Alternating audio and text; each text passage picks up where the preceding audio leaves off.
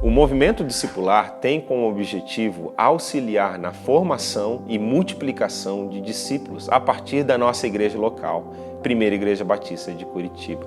Nós sonhamos com a multiplicação exponencial de discípulos, células e igrejas que abençoem a cidade de Curitiba, o Brasil e o mundo. Jesus chamou os seus primeiros discípulos e também continua a chamar discípulos em pleno século 21 com as mesmas palavras registradas em Mateus 4,19: Sigam-me e eu farei de vocês pescadores de homens. O discipulado de Jesus é um discipulado que envolve a mente, o coração e as mãos dos discípulos. Nós desejamos, com o movimento discipular, auxiliar a nossa igreja no desenvolvimento de discípulos, desde que eles são novos discípulos até se tornarem ministros do reino de Deus, pelo poder do Espírito no amor de Cristo e para a glória de Deus. Discipulado na Bíblia para aqueles que sofrem, seja muito bem-vindo aqui no nosso espaço aqui de estudo da palavra de Deus. E nós estamos no meio dessa série, hoje é o nosso terceiro encontro, falando como que nós podemos ajudar, encorajar pessoas que estão passando por momentos de sofrimento intenso, tanto é, ajudando a compartilhar a palavra de Deus com essas pessoas, ou uma pessoa que já é, é, madura na sua fé, caminhando com Deus e está passando por um momento de turbulências, e você pode ser um instrumento de Deus, alguém a ajudar essa pessoa a recobrar as suas forças. Ou até mesmo você, como um discípulo de Jesus, que está me ouvindo nesse momento e que está passando pelas suas lutas, pelas suas provações e que a palavra de Deus possa te sustentar e te renovar nesse momento. Esse estudo é para você.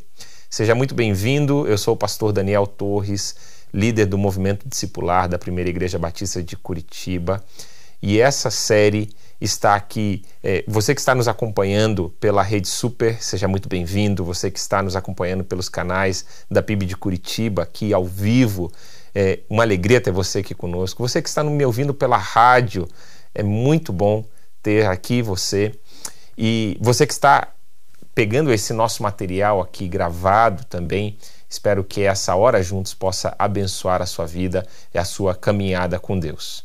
Bom, é, eu quero também te lembrar que nós estamos no meio aí de uma de um sorteio dos livros do Pastor Pascoal, Livro Medo. Você que está acompanhando aqui essa nossa esse nosso material ao vivo, você pode entrar é, na rede do Movimento Discipular no Instagram e é fácil para você concorrer.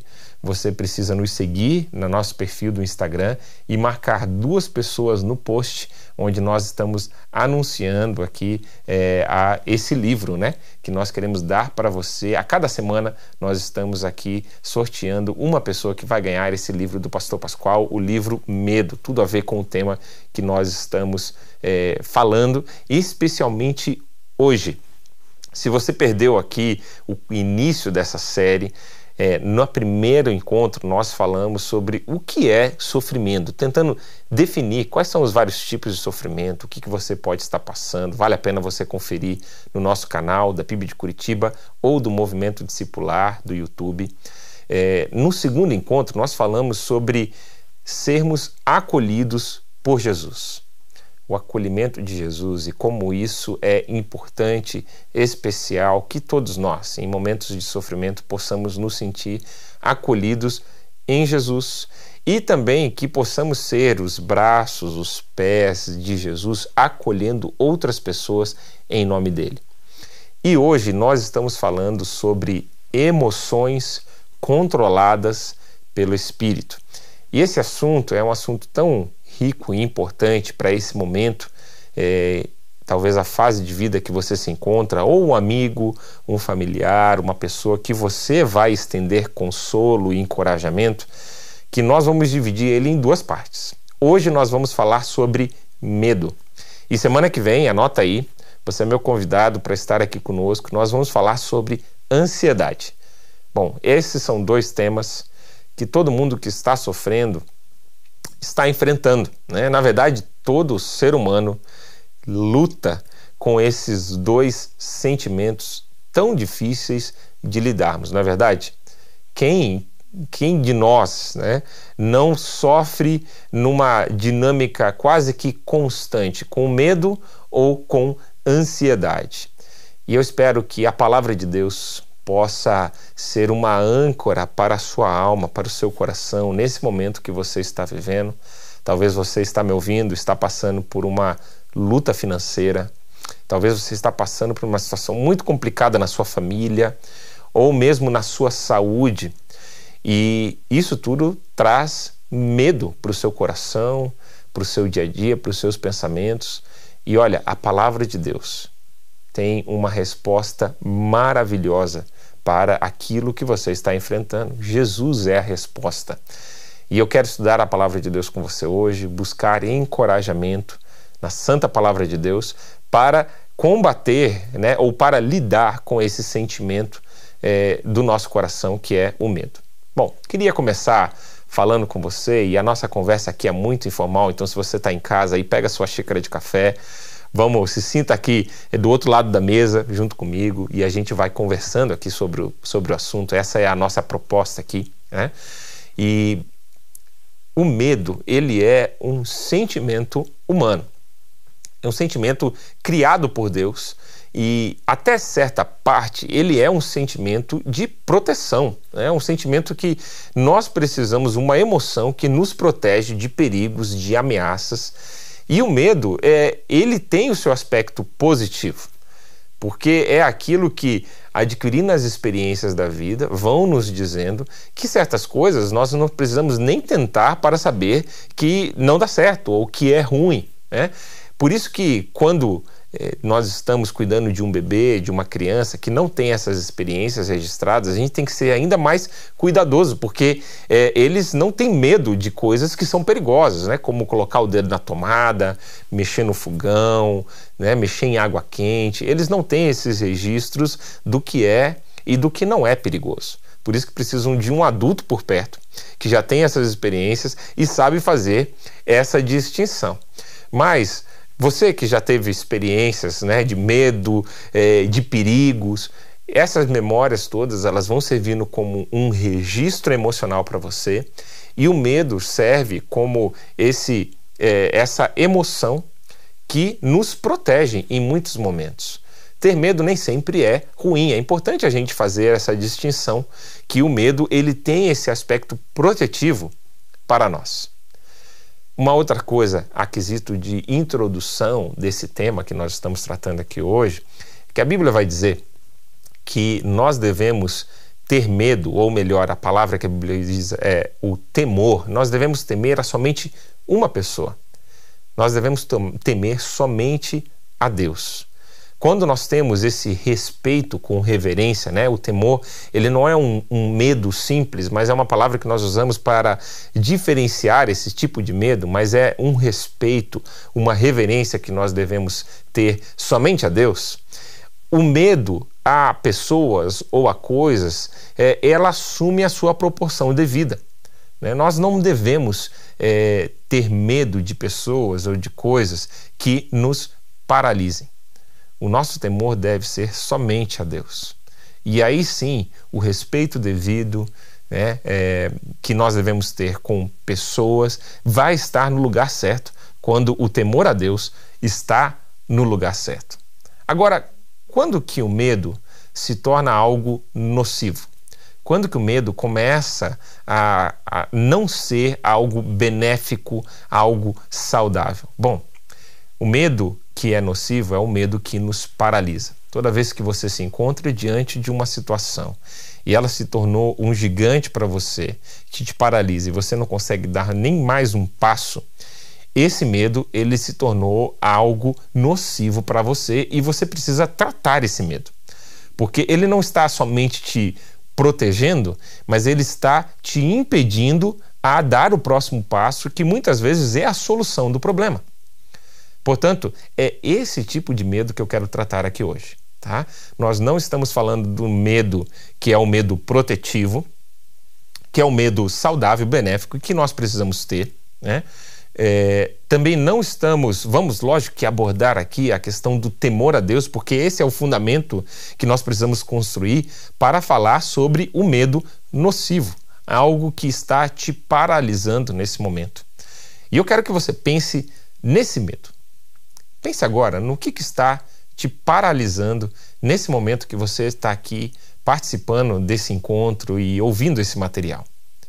Bom, eu preciso compartilhar com você que teve uma situação é, na minha família que, por muitas vezes, na semana passada, é, teve a chance de me paralisar e eu precisava parar, me concentrar, eu precisava buscar força na palavra de Deus para que aquele medo não me paralisasse.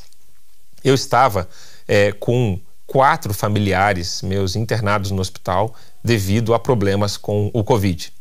E quando nós temos familiares no hospital, né, acometidos por uma doença, seja ela qual for, pensamentos de medo e de ansiedade começam a tomar a nossa mente, não é verdade? A gente começa a pensar e se e aí começam a vir as hipóteses, né? E se o remédio não der certo? E se eles piorarem durante a noite? E se eu não tiver condições de pagar o, o tratamento? E aí vem vários tipos de ansiedade e medo. E sabe, essas perguntas tomaram conta da minha mente e do meu coração em alguns momentos na semana passada. E aí, meus irmãos, como a palavra de Deus é esse remédio para a minha alma, para a sua alma, né? Compartilhando com você como a palavra de Deus foi fonte de encorajamento todas as vezes que eu me encontrava assim. Sabe um texto que me ajudou muito na semana passada, enquanto eu estava nessa luta com os meus pensamentos? Salmos 46, 1. E aqui vai uma primeira dica para você que está passando por lutas nesse momento, ou você que quer aconselhar alguém, que quer encorajar alguém que está lutando com as suas emoções.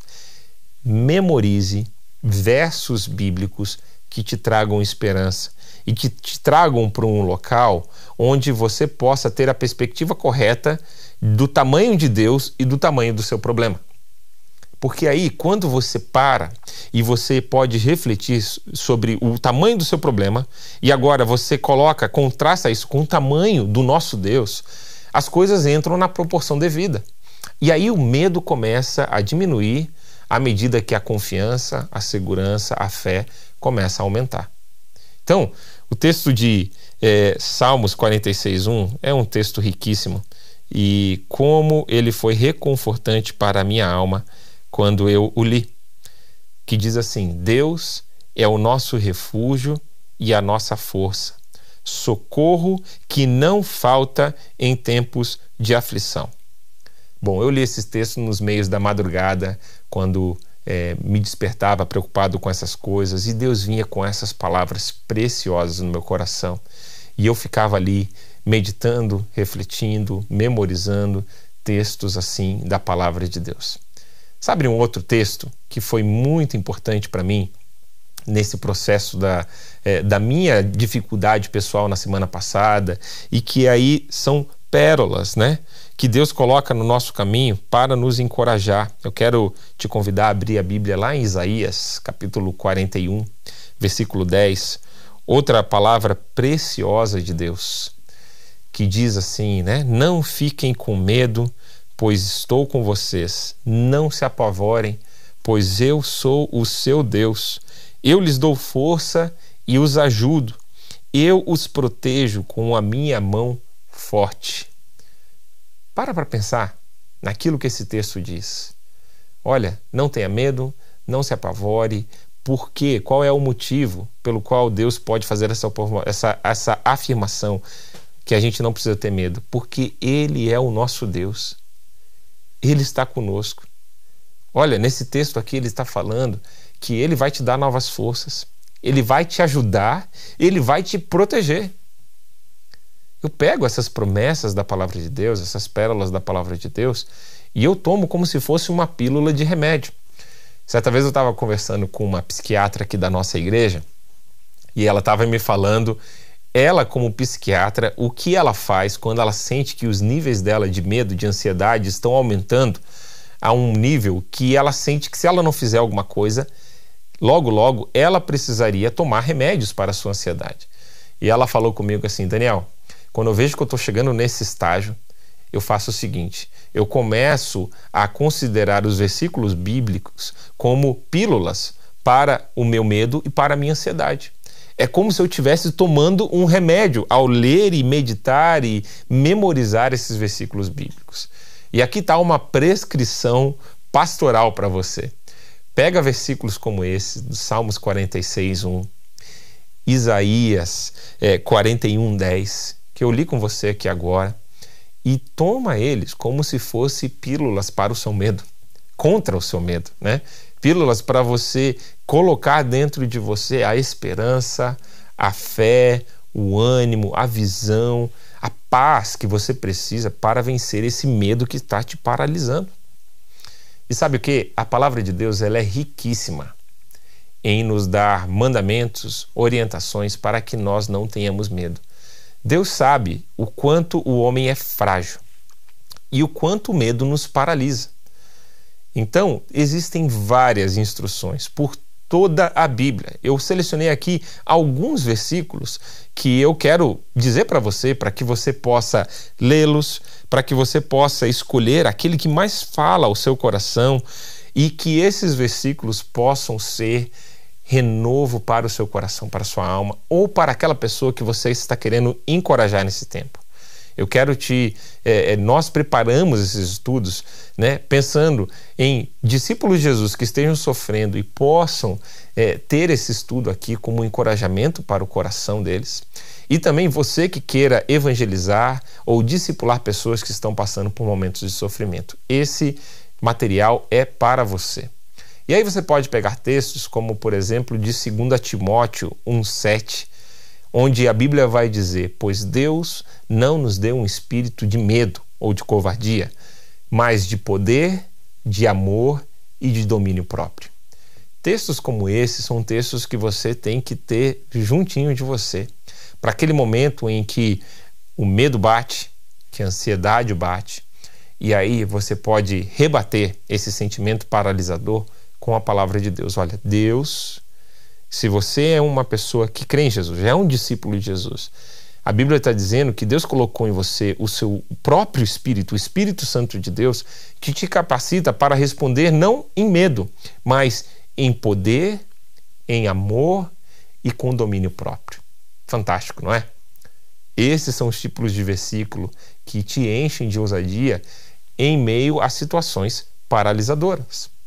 Acabou de receber uma ligação onde talvez você perdeu um emprego ou algo muito difícil aconteceu na sua família e você precisa de coragem para reagir naquele momento, recita para a sua alma versículos como esse. Olha só, o livro de Salmos é fonte de encorajamento contínuo e a gente vai daqui a pouco acampar aqui no livro de Salmos. Eu quero compartilhar com você um salmo muito especial para mim, mas primeiro eu estou te munindo aqui de vários versos da Bíblia que podem te abençoar nesse tempo. O próximo que eu quero compartilhar com você é o Salmo 118, versículo 6. Olha só, quando você está acuado por uma situação em que alguém está tentando fazer mal para você, alguém está tentando te prejudicar, olha o que você pode dizer para você mesmo: O Senhor está comigo e eu não tenho medo. Que mal pode alguém me fazer? Olha só, como esses são versículos que podem te encher de coragem e te dar a perspectiva certa para momentos onde você talvez esteja sendo pressionado, amedrontado por pessoas na sua empresa, né, tentando puxar o teu tapete, tentando de certa forma te inibir, né? Talvez situações no seu condomínio. Por favor, se você é, está equivocado na situação, se você está precisando pedir desculpas a alguém, não use esses textos como um pretexto né, para que você não peça perdão, né, ou no sentido de que você é um ungido de Deus. Não é nesse sentido. A Bíblia também é clara em dizer que nós precisamos reconhecer o nosso erro, que nós muitas vezes pedimos, precisamos pedir desculpas. Talvez, né, ambos tenham parcela de culpa na situação, né, talvez num relacionamento conjugal. Então lembre, de usar esses textos não como pretexto para se justificar e para não pedir perdão ou para não se acertar com uma pessoa. Não. Você precisa balancear esses dois ensinamentos da palavra de Deus. Peça perdão, mas também combata o medo paralisador dentro de você com versículos assim da palavra de Deus. Olha só um outro texto fantástico E você vai ver, se você está abrindo a sua Bíblia né, é, de papel, você está vendo que a gente está caminhando pela Bíblia toda. Né? O próximo texto está lá em 1 João, capítulo 4, versículo 18. Esse é um texto maravilhoso e em que contrasta dois sentimentos quase que opostos no coração humano. 1 João 4,18 vai dizer assim: No amor não há medo. O amor, que é totalmente verdadeiro, afasta o medo Portanto, aquele que sente medo não tem no seu coração o amor totalmente verdadeiro, porque o medo mostra que existe castigo. Se a gente lesse o contexto aqui com mais calma, eu até te convido. Nós fizemos uma série aqui do Discipulado na Bíblia, cobrindo toda a carta de 1 João. Você pode entrar lá no canal do Movimento Discipular e você pode é, escolher lá todo esse estudo, o estudo que nós falamos sobre o capítulo 4 de 1 João. O contexto aqui está falando sobre o julgamento de Deus.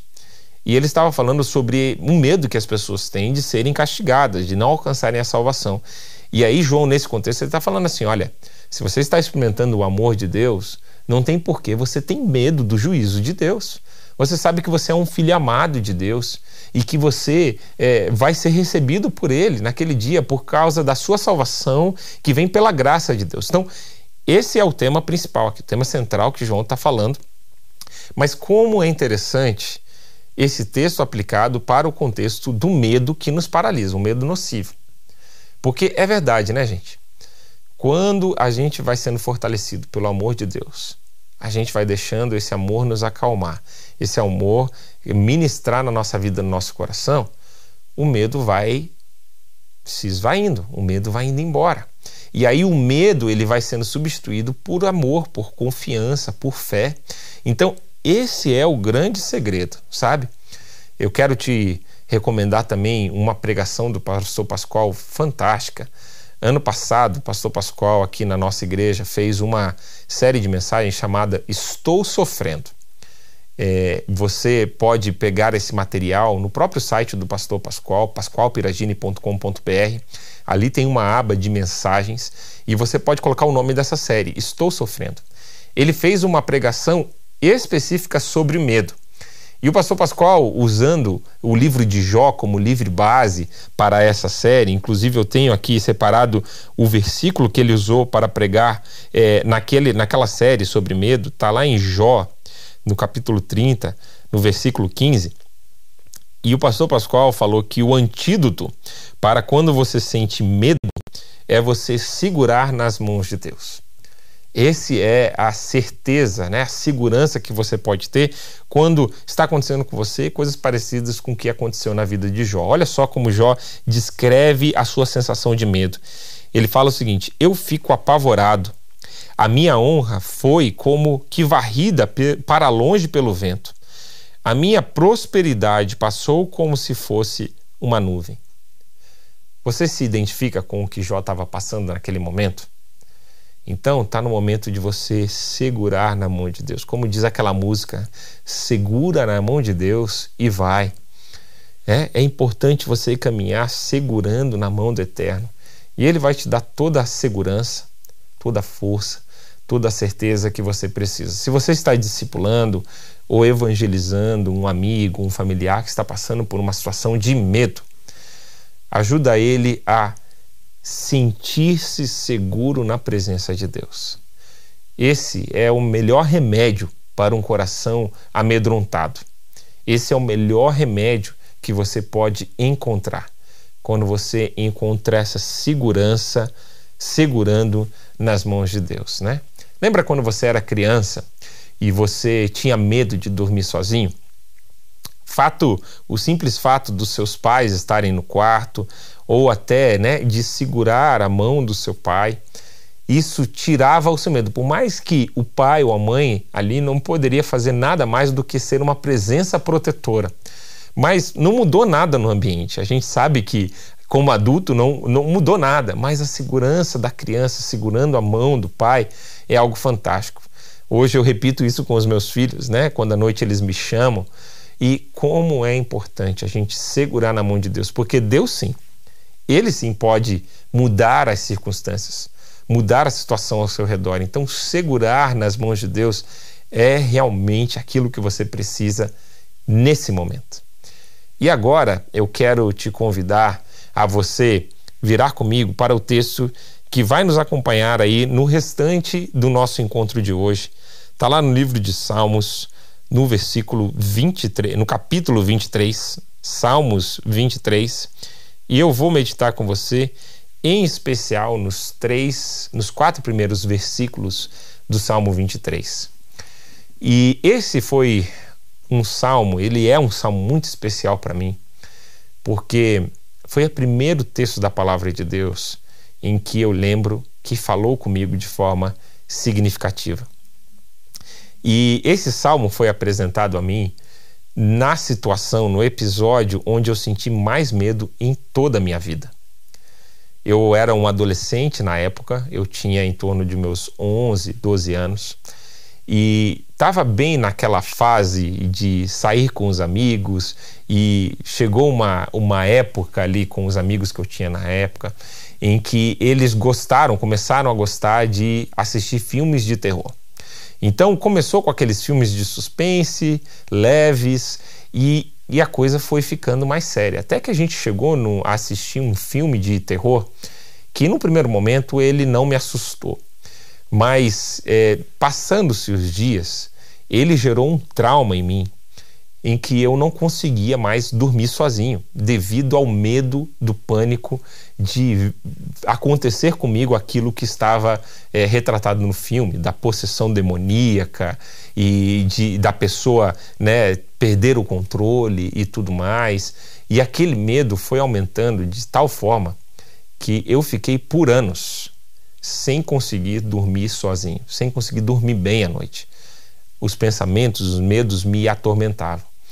E a minha avó, vendo toda essa minha situação e que nada resolvia, e como é, como é interessante quando Satanás consegue colocar um medo assim, é, te aprisionar numa cadeia de medo, porque o meu sentimento é que eu não poderia externar esse medo para ninguém, porque se eu externasse esse medo, aquilo que eu temia aconteceria com os meus familiares eles seriam possuídos por um espírito e Satanás ficava usando essa, essa ameaça como uma forma de me aprisionar sozinho naquele medo. Né? Lembra que eu falei com você na aula passada que uma das formas que Satanás usa para nos manter no sofrimento é que ele nos encurrala num canto onde nós nos sentimos sozinhos, solitários. Era isso que Satanás estava fazendo comigo naquele momento. Ele estava me acurralando naquele, naquela prisão de pensamento. E dali eu não conseguia sair sozinho. Bom, foi só quando eu me encontrei com Jesus, anos depois dessa experiência. Eu devo ter sofrido ali por 3, 4 anos, até aos meus 16 anos me encontrar com Jesus, e Jesus me libertou totalmente desse medo. Por isso que eu estou te dizendo, você que está me assistindo, você que está passando por uma situação de pânico, de medo, Jesus é a resposta para o seu problema. Ele pode te ajudar a sair dessas cadeias de medo que você se encontra hoje. Isso aconteceu na minha vida. E Deus usou o Salmo 23 para me encorajar e para me libertar, ser parte desse processo de libertação.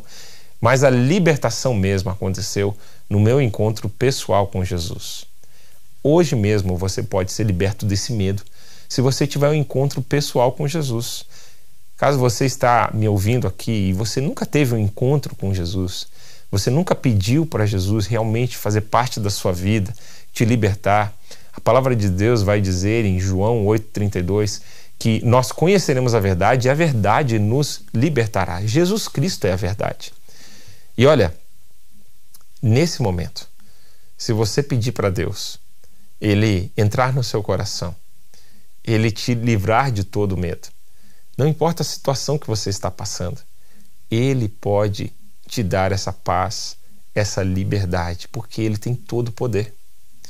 E se você deseja fazer esse compromisso com Jesus, eu quero te convidar a escrever para nós e deixar a gente te acompanhar nessa tua jornada de fé.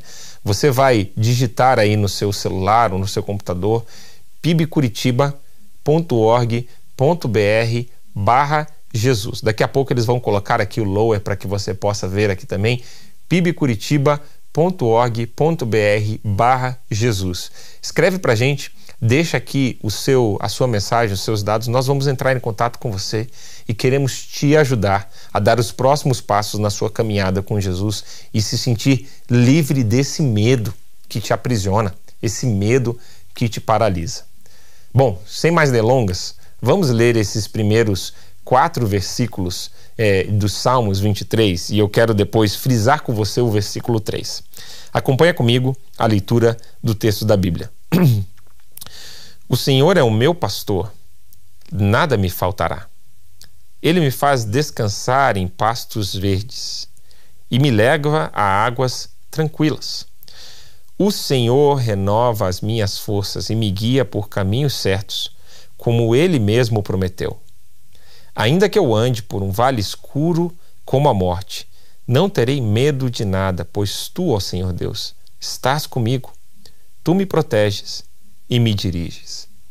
Bom, fazendo breves comentários aqui sobre o versículo 1, 2 e o versículo 4. O versículo 1 é importante você, é um dos versos mais conhecidos da Bíblia. É importante você saber que ele é um, uma rima poética e ele tem um aspecto condicional. Segunda verdade desse texto só vai ser verdade se a primeira for verdade. Nada vai te faltar se o Senhor for o seu pastor. Essas duas verdades, elas estão conectadas. Portanto, para que você possa, né, com a boca cheia, com alegria dizer, olha, eu não vou sentir falta de nada na, sua, na minha vida, você precisa entender que Deus precisa ser aquele que dirige seus passos. Ele precisa ser o seu bom pastor.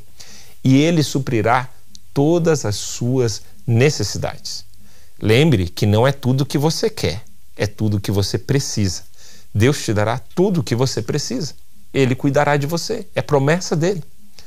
E aí é interessante porque o versículo 2 e o versículo 4 são dois contrastes de momentos que todos nós passamos na vida.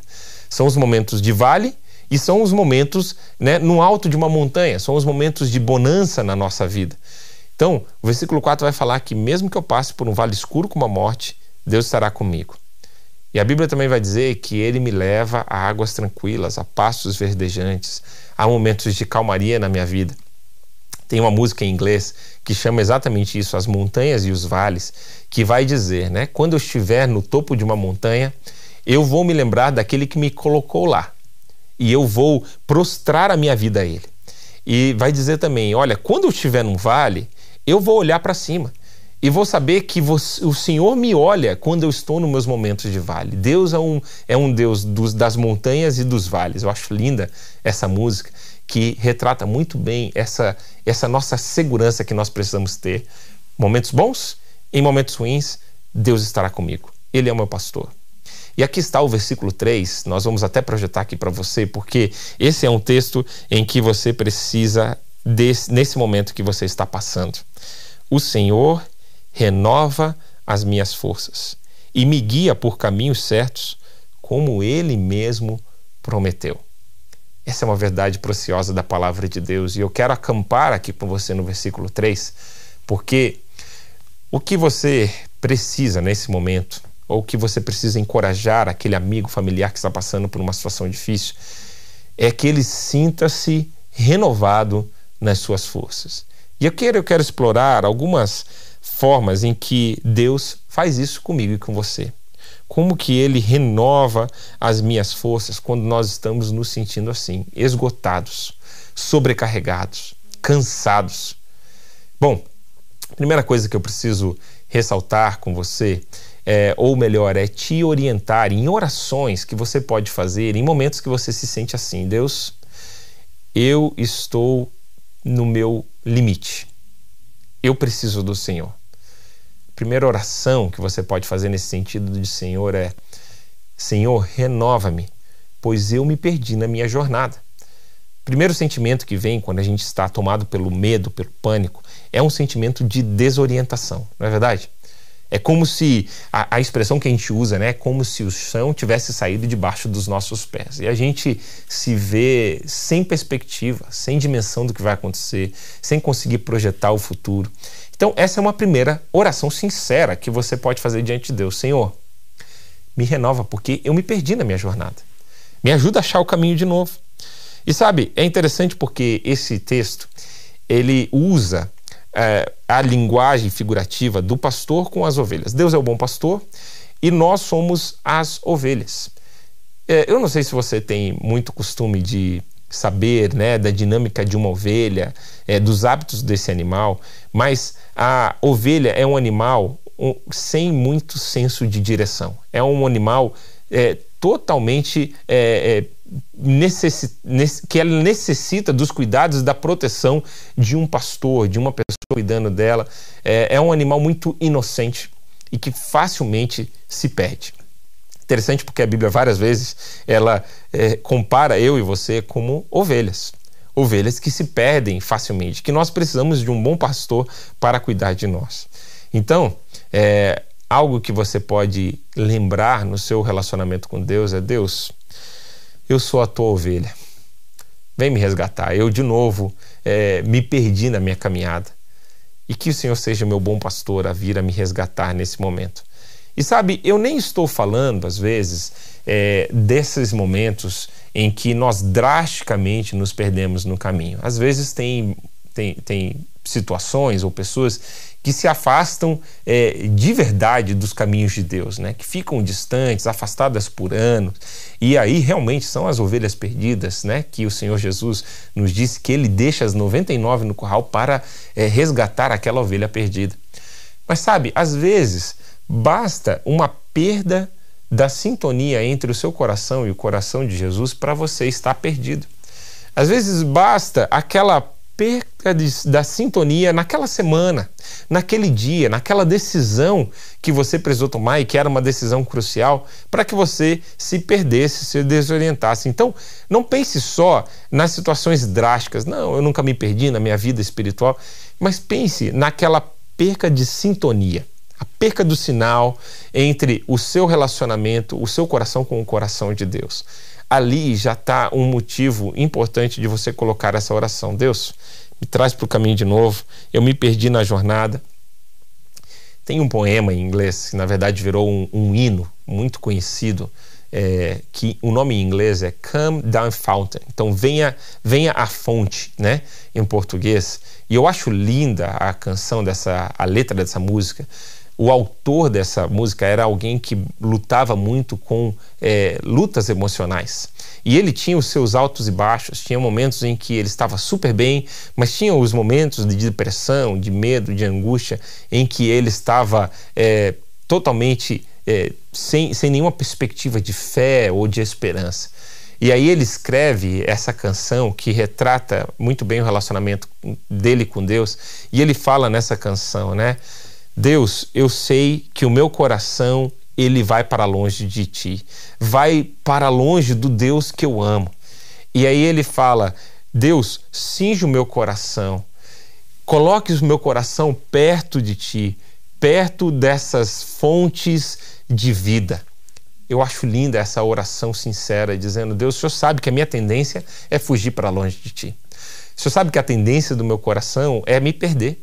Portanto, cinge o meu coração, amarra o meu coração perto de ti, Senhor. Essa é uma oração que você pode usar em momentos que você está perdido, confuso, amedrontado, sem sentir aquela, aquele vigor da sua fé.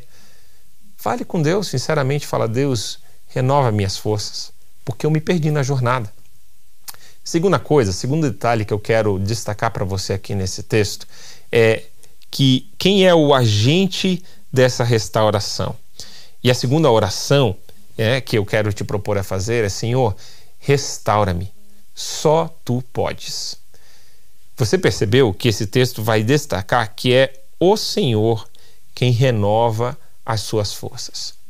Sabe, em momentos em que você está assim perdido, confuso e que você precisa de orientação, olha, você não adianta você procurar é, ajuda, né, primariamente colocar todas as suas fichas numa terapia, ou num livro, ou num conselheiro, ou numa situação mudando, no dinheiro, ou em uma herança familiar. Todos esses podem ser recursos que Deus usa para a sua restauração. Mas você tem que ter muito claro para você qual é a fonte da sua restauração. É o Senhor quem vai te renovar. não são os métodos, os meios, as ferramentas que ele vai usar para te curar, mas é o próprio Deus. Tenha isso muito claro para você, tenha isso muito claro no seu coração. E aí vem a terceira oração que eu quero te encorajar a fazer usando esse texto aqui do Salmos 23, versículo 3. E a terceira oração é: Restaura-me, Senhor, e guia-me pelo caminho certo. Eu quero destacar o segundo trecho desse versículo que nos mostra que Deus tem um propósito para nos restaurar. Você está com medo de uma situação? Você está com medo é, de uma pessoa? Você está com medo de, da condição que você se encontra hoje? Lembre que Deus tem um propósito na sua vida. E enquanto esse propósito não for cumprido, a sua vida não vai terminar. Ou a situação do seu emprego não vai mudar, por mais que as pessoas façam esquemas para te tirar dali. Se Deus tem um propósito, o propósito de Deus vai ser cumprido, ele é inabalável. A porta que Deus abre, ninguém fecha, a porta que Deus fecha, ninguém abre. Essa é uma verdade. E nós podemos ter certeza que esse propósito de Deus vai ser cumprido. Agora, se Deus te restaurar, Deus te tirar dessa condição de medo, essa, essa sensação de aprisionamento, saiba que também é por um propósito. Né? Muitas ovelhas rebeldes e perdidas, elas se perdem no seu caminho. O bom pastor vai lá, recolhe elas, cuida delas, trata as feridas, usando os símbolos do Antigo Testamento, coloca óleo sobre, as, sobre a cabeça dela, passa os remédios ali para curá-la. E quando ela está boazinha, sabe o que ela faz? Ela foge de novo. Bom, esse não é o propósito da restauração de Deus. Talvez os medos que você está sentindo foram gerados pelos seus próprios erros. Talvez foi por você é, decidir é, intencionalmente se afastar dos caminhos de Deus que esses medos foram gerados dentro de você.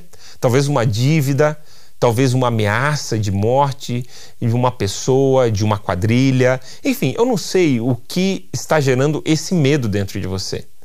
Mas saiba que se Deus te restaurar e te tirar desse medo, é com um propósito. Não é só para livrar a sua pele nesse momento e assim que você estiver bom, você começar a aprontar de novo.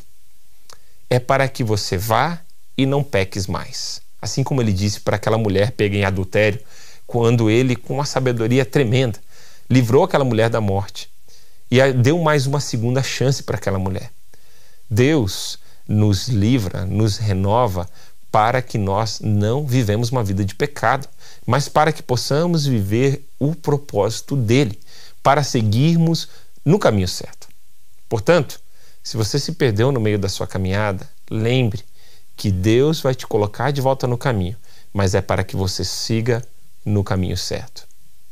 Agora, a última oração que eu queria te encorajar a fazer é baseada nesse versículo 3 do Salmo 23. É você orar assim: Senhor, restaura a minha confiança em Ti. Sabe por quê? Porque para você vencer esse medo, você vai precisar ter fé. E fé precisa dessa virtude da confiança em Deus. O livro de Hebreus vai nos dizer que para você se aproximar de Deus, você precisa ter fé. Você precisa acreditar que Ele existe, que Ele pode te ajudar. Você precisa ter essa confiança na pessoa de Deus. E muitas vezes nós nos perdemos na nossa caminhada porque nós quisemos dar passos com a nossa própria perna. E porque, mesmo que você talvez não admita, ou mesmo que não tenha sido deliberadamente uma falta de confiança, uma rebeldia contra Deus, mas muitas vezes, quando nós não andamos pela fé, nós também não estamos andando confiando em Deus. E aí você precisa admitir isso diante de Deus. E você precisa falar: Deus, olha, por mais que eu não estou vendo, como que essa situação vai ser resolvida? Deus, por mais que eu não consigo, logicamente, colocar aqui isso tudo numa perspectiva de melhora, de transformação, eu decido confiar em Ti. Eu decido colocar toda a minha fé e a minha esperança no Senhor. E eu quero, Senhor, que o Senhor me ajude a olhar com os olhos da fé, a olhar com confiança para essa situação. Né? Você lembrar para você mesmo que Deus tem o melhor. Os caminhos de Deus são maiores do que os nossos, como diz Isaías 55. Ele sabe como te levar para a melhor, o melhor caminho, a melhor direção, né? Todas as coisas cooperam para o bem daqueles que amam a Deus. 1 Coríntios 2:9. A palavra de Deus é recheada de é, certezas, de palavras que podem nos dar confiança em paz em momentos em que nós precisamos caminhar pela fé.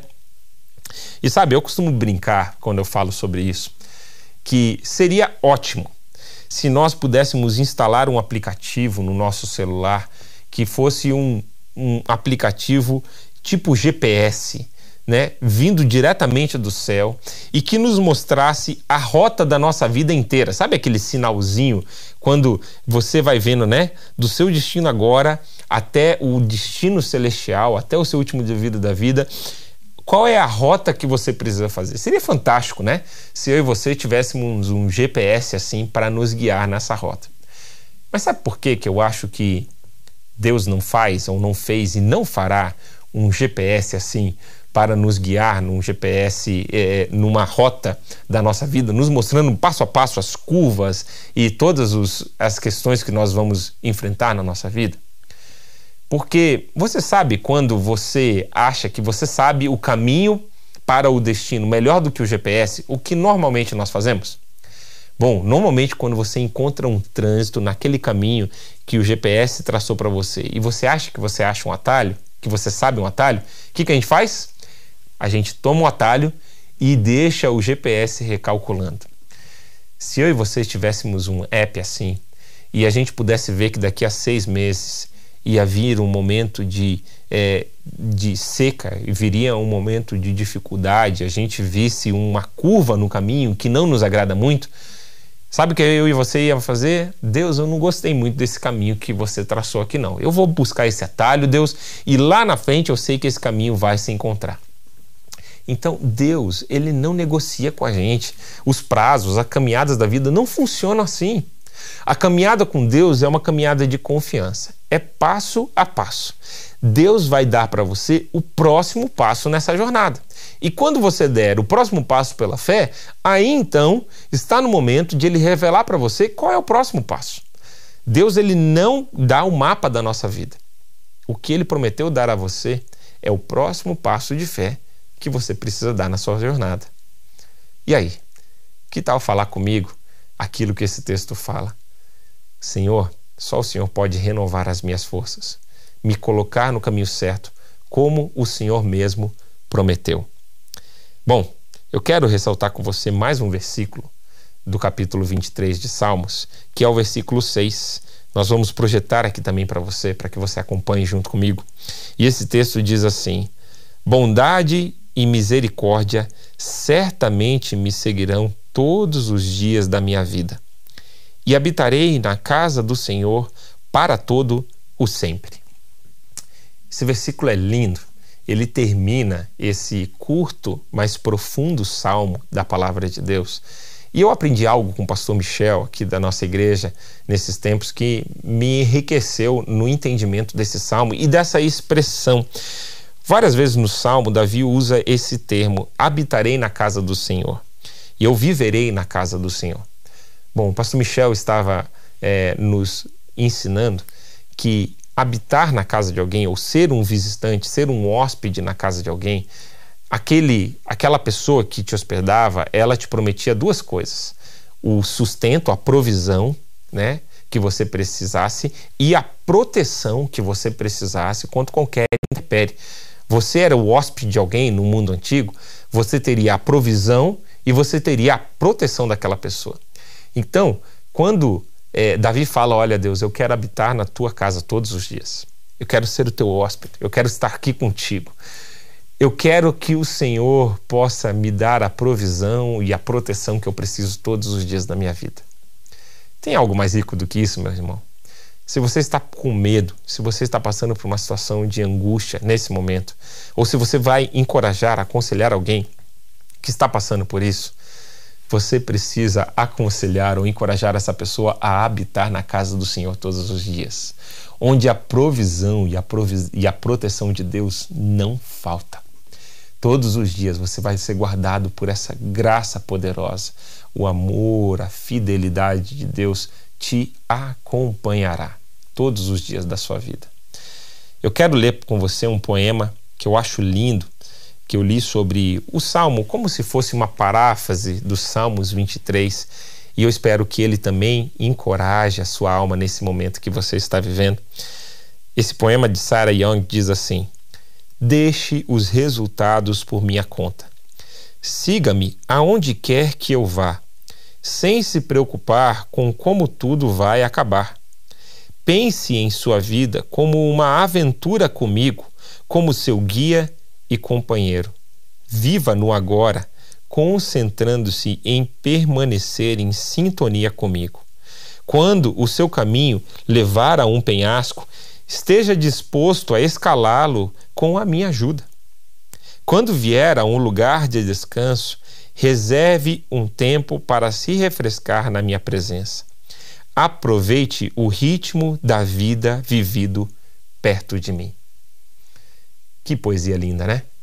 Pode te encorajar a viver esse ritmo da vida pertinho de Jesus. Seja num momento bom, seja no momento de bonança, onde você vai estender a mão para outros que estão precisando, seja no momento de crise, seja no momento de vale, seja no momento escuro, onde você precisará da ajuda de outros, ou você mesmo se é, encorajar a sua alma com essa rica palavra de Deus. Bom, estamos chegando aqui no final desse nosso encontro. Eu espero que esses textos da palavra de Deus tenham substituído esse sentimento de medo, o medo que paralisa, né? não o medo protetivo e nem o temor a Deus. Espero que todos esses textos que nós lemos tenham suscitado o temor a Deus, o respeito, a reverência, a busca por Deus, a sede de Deus e da Sua palavra, e que você possa sim lutar com essas armas espirituais da palavra de Deus. O medo paralisador, o medo nocivo, aquele medo que é, te tira do controle na verdade, quem precisa estar no controle, como é o tema da nossa aula de hoje, é o Espírito Santo de Deus. É ter essas emoções controladas pelo Espírito. Você vai sim sentir medo diante de uma situação nova, diante de uma situação é, que foge da, da normalidade, de uma situação que desafia os seus limites. Não tem como não sentir medo. Essa é uma reação humana. Mas não deixe que esse medo te paralise. Continue a dar os passos na fé.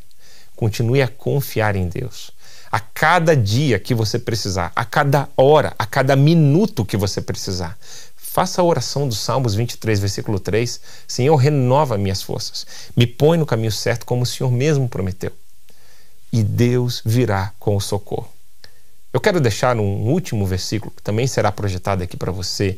Romanos, capítulo 15, versículo 13, para ser um outro texto que te ajude agora a olhar com essa perspectiva da esperança renovada no Senhor. É uma oração que eu deixo para você, dizendo assim: que Deus, que nos dá essa esperança, encha vocês de alegria e de paz, por meio da fé que vocês têm nele, a fim de que a esperança de vocês aumente pelo poder do Espírito Santo. Vamos orar juntos nesse momento? Senhor Jesus, muito obrigado por esse nosso encontro aqui no Discipulado na Bíblia. E obrigado porque hoje no nosso encontro nós começamos a aprender como ter as nossas emoções controladas pelo Espírito Santo de Deus. E Senhor, hoje falamos tanto sobre medo, o medo que nos paralisa.